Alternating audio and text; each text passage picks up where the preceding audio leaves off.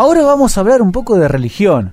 Y para ello estamos en línea con la periodista Lorena Oliva, quien tiene interesantísimas columnas en La Nación, que las recomiendo, y también es autora del libro Cuestión de Fe, ¿en qué cree la Argentina del Papa Francisco? Buenas tardes, Lorena, te habla Darío Faure y felicitaciones tanto por el libro como por las columnas. Bueno, muchas gracias, muchas gracias a vos y bueno, un saludo a todos los oyentes. Feliz de poder transmitir un poco lo que, digamos, he ido descubriendo a partir de acercarme a los temas con los que trabajo.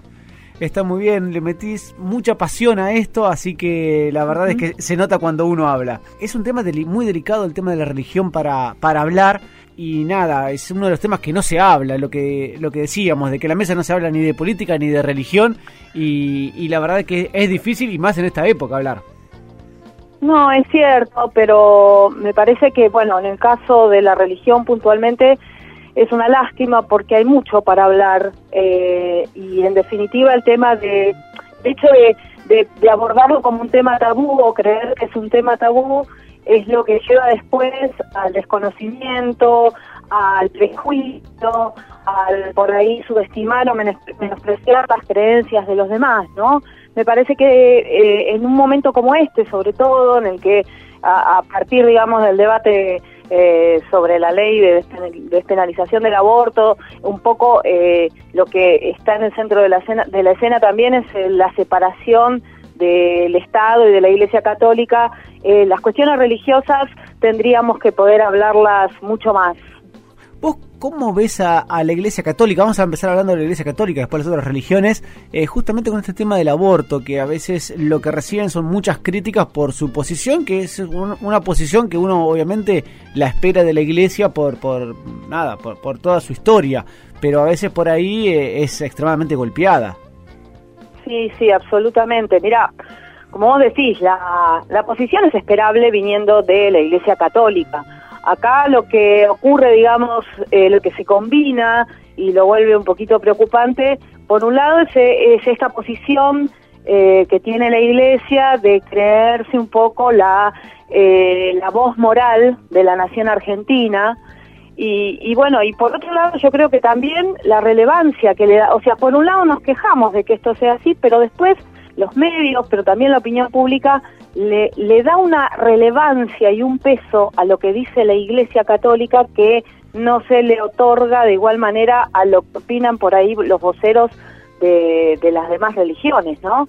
Eh, y después, por otro lado, lo que me parece sí es que, eh, digamos, en los últimos años, y lo, vimos también claramente con el cuando se debatía el matrimonio igualitario, la Iglesia Católica no siempre tiene los mejores voceros para, para exponer sus posiciones, ¿no? Entonces a veces queda desprestigiada o asociada a un discurso este, retrógrado, muy extremista, cuando por ahí la posición del episcopado eh, puede ser un poquito más equilibrada que lo que se escucha por parte de algunos voceros, ¿no? Sí, es verdad, y además es lo que vos también decís un poco, que lo que levantan los medios periodísticos en general justamente son esas voces eh, más extremistas.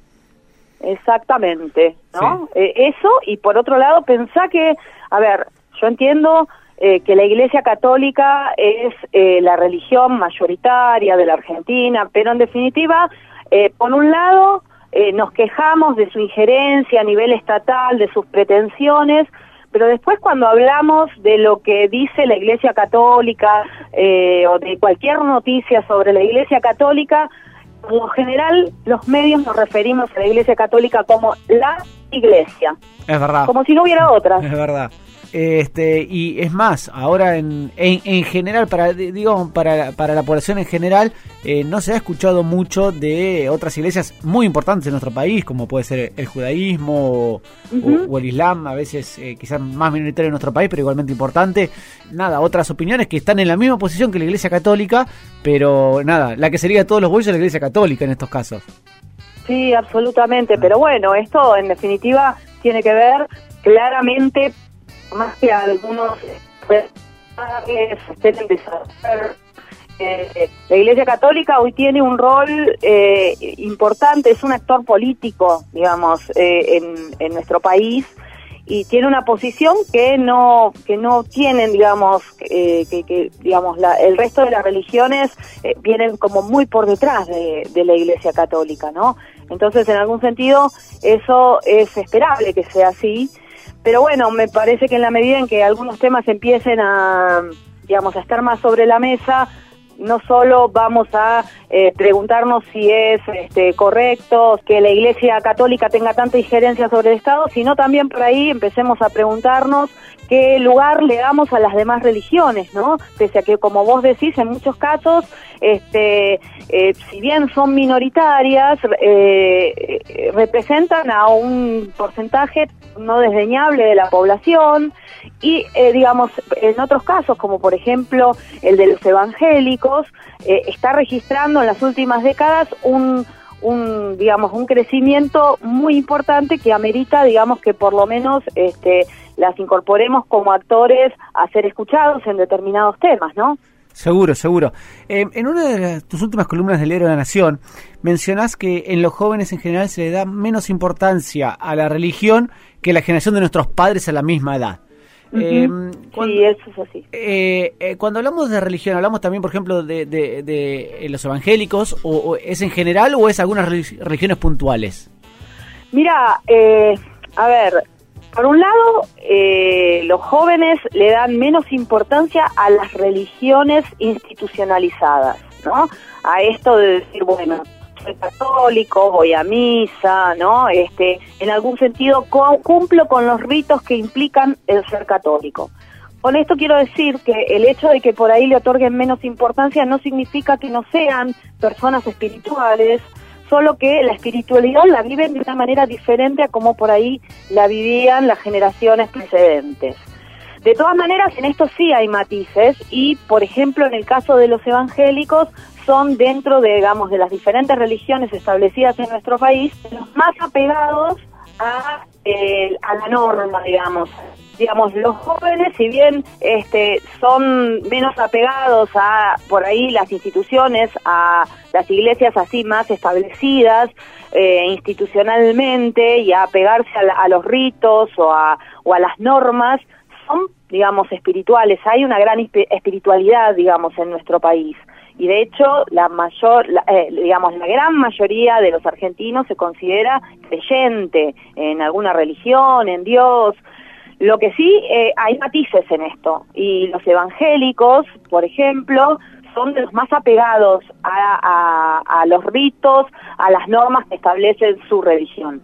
Pero en el caso del catolicismo no, que no solo a las generaciones más jóvenes, sino a la población católica en general hay un gran desfasaje o hay una gran diferencia entre quienes se consideran católicos y quienes de alguna manera están pegados a la norma o a los ritos. Y esa es la otra pregunta que te quería hacer, digamos, esta tendencia, ¿vos considerás de que se va a ir profundizando y vamos a ir a un mundo menos religioso en cuanto a lo institucional, ¿sí? Eh, o bien también puede ser que vaya cambiando con los años y a medida que uno va creciendo y va teniendo más edad y se va poniendo más viejo, vamos a llamarlo así, se va poniendo más religioso. Eh, mira, lo que muestran las cifras, lo que muestran las estadísticas es justamente eso. O sea, que no vamos hacia un mundo menos religioso. Que lo que suele pasar con la religión es un comportamiento que no es estable a lo largo de la vida. Y por lo general, las, generaciones más jóvenes también calculo que por una cuestión generacional, contestataria y, eh, digamos, eh, no ven de, buena manera que alguien les diga cómo tienen que vivir eh, su, religiosidad o su espiritualidad.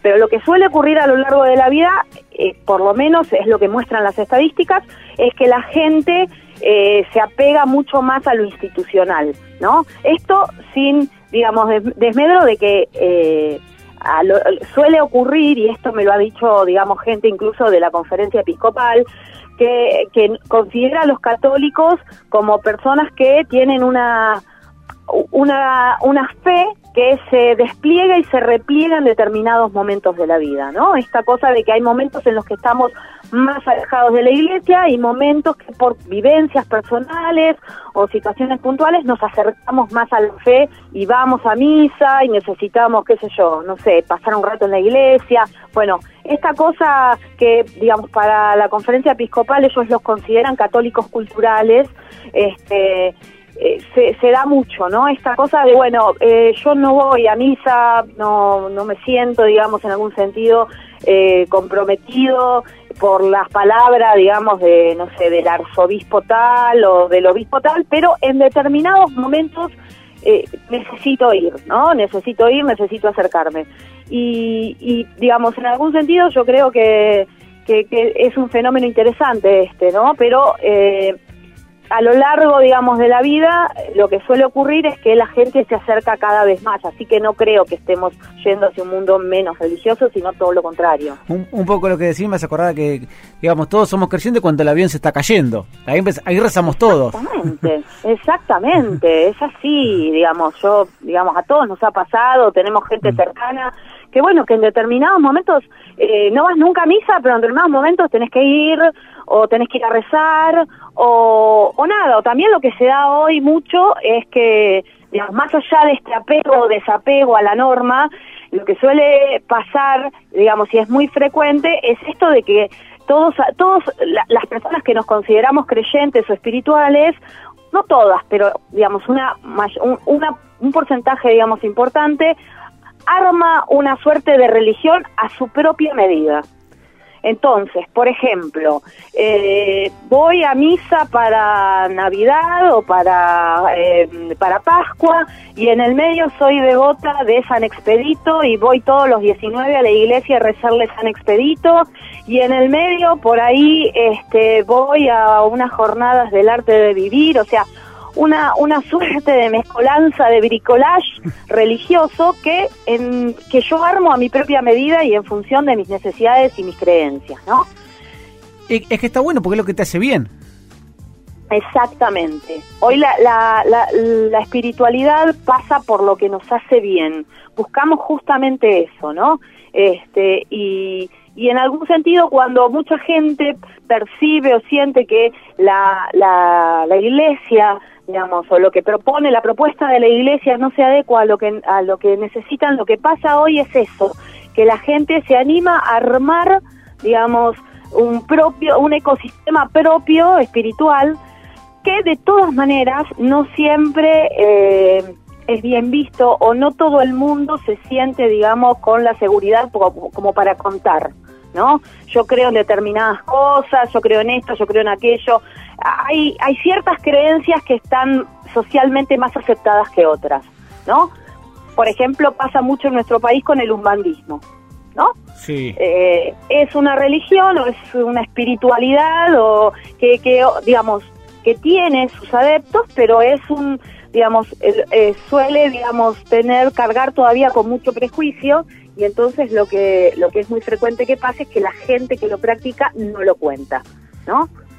Sí, lo que pasa que quizás eh, es verdad, es una cuestión de prejuicios. Y lo que estaba pensando también, sí, es que a veces esta cuestión de religión a medida, que ahí un poco lo puedo ganar también lo que dijiste vos, de que no vamos hacia un mundo menos religioso, ¿sí? Mm. Pero sí posiblemente lo que afecte son a, a, a las instituciones religiosas en sí mismas. Sí, totalmente. Bueno, eh, a ver, em, claramente se, ve en los últimos años en la Iglesia Católica una mayor apertura. O sea, toman nota de todos estos fenómenos, toman nota de que la gente dice yo creo en Dios pero no creo en los curas, no creo en la iglesia. Entonces, ciertas este, expresiones o ciertas tendencias dentro del catolicismo que antes no estaban tan bien vistas, ahora son aceptadas como puede pasar con los santos populares, ¿no? Así como, a ver, hay ciertas eh, figuras que no están reconocidas por el catolicismo, el culto a Gilda o el culto al gauchito Gil o por supuesto a San la Muerte no tienen el visto bueno de la Iglesia Católica, tenés ciertos santos dentro, digamos, del ecosistema de católico que tienen o que han, digamos, tienen una carga eh, que los ha convertido, digamos, en santos populares, como pueden ser, no sé, la Virgen de Satanudos o el que mencionábamos hace un rato, San, San Expedito. Y ahí, digamos, vos tenés una apertura por parte de la Iglesia Católica. Yo he ido a algunas de estas este, celebraciones y es muy interesante ver que, por ejemplo, en el barrio de Once, en la capital federal, donde hay, digamos, una iglesia eh, en donde está entronizada la figura de San Expedito, los días 19, que son los días del santo, se congrega, pero, digamos, es, es no sé, es enorme la cantidad de gente que se congrega y que necesita prenderle la velita al santo, y adentro de la iglesia donde se está dando la misa, la nave está vacía. Claro. ¿Entendés? Pero, digamos, eh, la Iglesia Católica, o sea, no desconoce esto y entonces lo que suele pasar es que ahora los curas están afuera y bendicen y tiran agua bendita a la gente que lo único que le interesa es prender la, la velita al cura e irse. Sí, pero también es una forma de, de, hacer, de, tener un vínculo de la iglesia con, con esas personas, ¿no? Exactamente, exactamente. También se ve mucho con lo que, digamos, los comúnmente llamados curas sanadores. Digamos, hasta hace unos años, porque me lo ha dicho un obispo, un fenómeno que la iglesia no veía con buenos ojos, sencillamente porque, digamos, encarnar un don eh, religioso en una persona, decir la persona es la que sana, es un poco negar que eh, eh, el poder del Espíritu Santo, ¿no? O sea, se supone que es el Espíritu Santo el que sana, no la persona. Hoy en día tenés como posiciones intermedias donde vos vas a visas, donde te hacen imposición de manos y la gente se desmaya, cosas impensadas hace unos años por la Iglesia Católica, pero te aclaran de antemano que el que obra es el Espíritu Santo y que el sacerdote en todo caso tiene el don de la intercesión, ¿no? Pero es muy interesante ver esos, esos fenómenos dentro, digamos, de la Iglesia Católica, gente desmayándose porque la toca un cura, ¿no? Y esto también es recoger el guante de que lo que busca la gente hoy en día es eso, necesita que la religión los conmueva, eh, eh, no sé, por el cuerpo, una, una digamos, una concepción más carismática, si querés, ¿no? Sí, carismática eh, y más material también, ¿no? Sí, totalmente, más concreta, sí. más concreta. Ya no alcanza, eh, leí hace un tiempo, digamos, eh, un trabajo de alguien que dice, a la gente ya no le alcanza contener el reino de los cielos, o sea, con la recompensa después de la muerte. Necesitan vivir su fe, su religiosidad, su espiritualidad ahora, ¿viste? Exactamente, sí, yo creo que también pasa por ahí, pasa por una cuestión de, a ver, de, la coyuntura que estamos viviendo, que todos queremos ya ahora verlo, ¿sí? Y, en eso me parece que lo que vos decís, que la iglesia se ha ayornado de alguna forma, si bien costó, pero estas cuestiones de curas sanadores y demás, eh, que, que, los creyentes y las personas que van, le hace bien, y eso está muy bueno, ¿sí? Y, y de alguna forma ah, se forma ese vínculo iglesia y, creyentes. Porque en algún sentido... Eh a ver, o te adaptás como institución, o das, digamos, una respuesta a esta necesidad de la gente, o te quedás con un grupito reducido de fieles muy obedientes que te van a misa todos los días a las 7 de la tarde, pero que son los menos, y vos lo que querés es llegar a la mayor cantidad posible de gente para que después en algún sentido situaciones como el debate del aborto o no sé la discusión en si hay que sostener o no a la Iglesia Católica sientas que sos digamos una institución eh, representativa o mayoritaria digamos en, en la sociedad no eh, y, tocaste otro tema también muy delicado sí que, que está también hoy en día que es el tema del sostenimiento de la Iglesia Católica por parte del Estado. Absolutamente. Sí, sí, absolutamente. ¿Qué, qué posición y qué, de, tu investigación, qué, qué nos puedes decir con, respecto al tema? Mira, eh, partamos de la base de que el sostenimiento de la Iglesia, a ver, el artículo 2 de la, de la Constitución Nacional establece que el Estado argentino sostiene el culto católico apostólico romano. Así, de, con esa ambigüedad, porque vos decís sostiene, ¿qué significa sostiene? el Estado argentino es católico, sostiene el culto, quiere decir que es católico, sostiene quiere decir que eh, se rige por los preceptos del catolicismo, o sostiene quiere decir que lo banca, que le paga con un debate muy muy extenso a la hora de redactarlo, eh, se presta a todo tipo de interpretaciones. Obviamente los más cercanos al catolicismo dicen que no. Una de las cosas que también te quería decir con respecto a, al sostenimiento de la iglesia es que también es una realidad, que a veces la iglesia llega eh, a lugares donde el Estado no llega. Exactamente. Esa es una de las razones por las cuales eh, no solo yo calculo que va a ser muy difícil eh, derogar este monto, este, este presupuesto de cultos, eh, se lo denomina así, eh, justamente por la labor que la Iglesia, digamos, desarrolla en cuestiones sobre todo relacionadas con educación y asistencia social. Exactamente. la Iglesia Católica llega en muchos casos en parajes así olvidados a donde el Estado argentino no llega. Pero también en función de esto, lo que no tenemos que olvidar es que estos 130 millones de pesos son una porción ínfima de lo que en realidad recibe todos los años la Iglesia Católica por parte del Estado en forma de subsidios eh, eh, estatales, eh, ya sea desde municipios, gobernaciones, este, provincias.